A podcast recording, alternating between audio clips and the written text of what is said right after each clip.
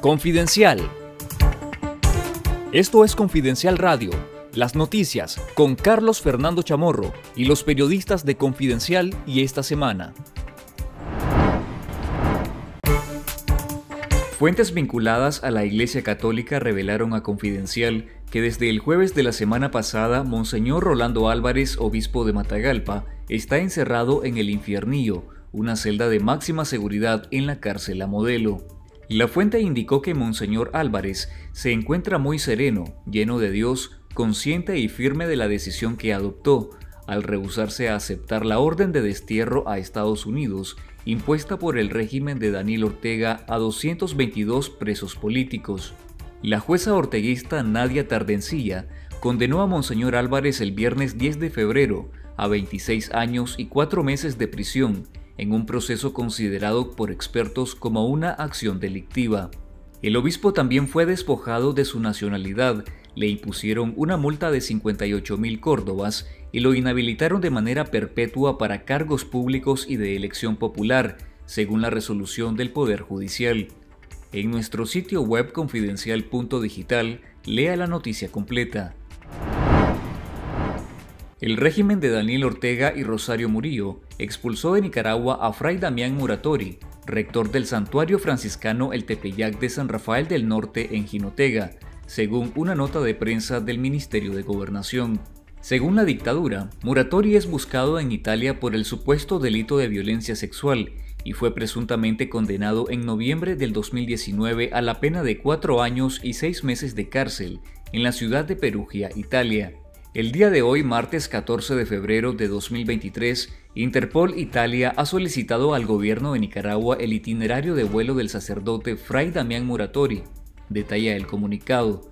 Sin embargo, Confidencial revisó en la categoría de personas buscadas de la página web de la Interpol, pero no hay ninguna notificación sobre el fraile franciscano. Lea todos los detalles en confidencial.digital. El despojo de la nacionalidad nicaragüense y el destierro del que fueron víctimas los 222 presos políticos excarcelados el pasado 9 de febrero, así como la anulación de la nacionalidad al obispo Rolando Álvarez, constituye otro crimen de lesa humanidad perpetrado por el régimen de Ortega y Murillo, afirman defensores de derechos humanos y organismos internacionales. Son crímenes de lesa humanidad por la gravedad, porque es lesivo, porque el nivel de desprotección al que están sometiendo a estas personas es ofensivo a la dignidad humana, y porque está tipificado en varios instrumentos internacionales, explicó el defensor de derechos humanos Juan Carlos Arce del colectivo de derechos humanos Nicaragua Nunca Más. En esa misma línea, la Comisión Interamericana de Derechos Humanos repudió la privación arbitraria de la nacionalidad nicaragüense con la cual la mayoría de las 222 personas estarían en situación de apátrida. El Centro de Asistencia Legal Interamericano en Derechos Humanos señaló que aunque estos actos no tengan validez en sí frente al derecho internacional de los derechos humanos, son actos perpetrados por el Estado de Nicaragua, que afecta la vida de 222 personas y quienes en adelante sean declarados traidores a la patria.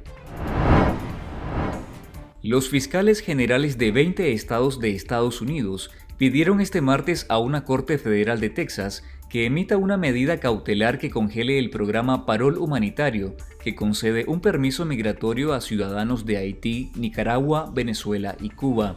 A finales de enero, los fiscales generales presentaron una demanda solicitando a la Corte el fin del programa, que permite a los migrantes de cuatro países de Latinoamérica solicitar un permiso para vivir y trabajar legalmente en Estados Unidos. El titular del Departamento de Seguridad Nacional, Alejandro Mayorkas, defendió el programa asegurando que han reducido a un 90% los cruces irregulares en la frontera y tachó la demanda de incomprensible. La Casa Blanca anunció la creación de alivio migratorio para venezolanos en octubre y en enero lo extendió a las personas de Haití, Nicaragua y Cuba. En el mes de enero, unas 11.000 personas de estas cuatro nacionalidades entraron a Estados Unidos bajo este programa, según datos del Departamento de Seguridad Nacional. Esto fue Confidencial Radio. Escuche nuestros podcasts en Spotify y visítenos en confidencial.com.ni con el mejor periodismo investigativo.